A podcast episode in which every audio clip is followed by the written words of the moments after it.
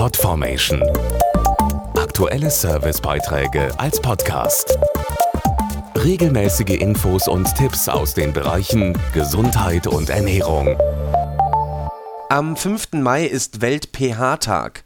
Er möchte aufklären über eine tückische Erkrankung, die auch für Ärzte nicht einfach zu erkennen ist: der Lungenhochdruck. Seine Symptome treten auch bei anderen Erkrankungen auf. Relativ typisch sind allerdings die blauen Lippen. Sind die bei einem Patienten zu sehen, ist aber schon viel wertvolle Zeit verstrichen. Beim Lungenhochdruck sind zwei Dinge ganz entscheidend. Ihn richtig zu erkennen und dann rechtzeitig zu behandeln. Dazu der Lungenfacharzt Professor Jürgen Beer. Der Lungenhochdruck, Fachbegriff pulmonale Hypertonie, kurz pH, ist eine Erkrankung, die unspezifische Symptome hat. Kurzatmigkeit, Abgeschlagenheit, Müdigkeit, Luftnot bei Anstrengung. Das kann natürlich bei vielen verschiedenen Erkrankungen auftreten. Auch beim Asthma kann das vorkommen.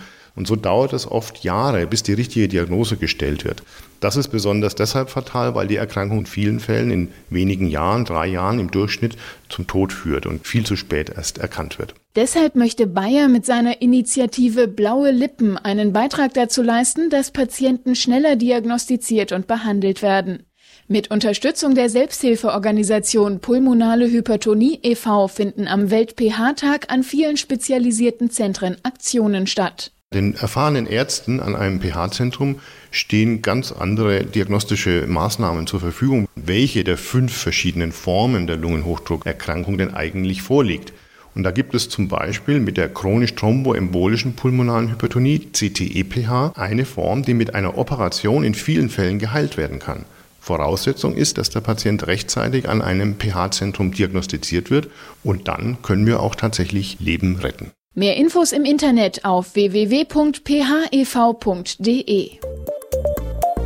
Podformation.de Aktuelle Servicebeiträge als Podcast.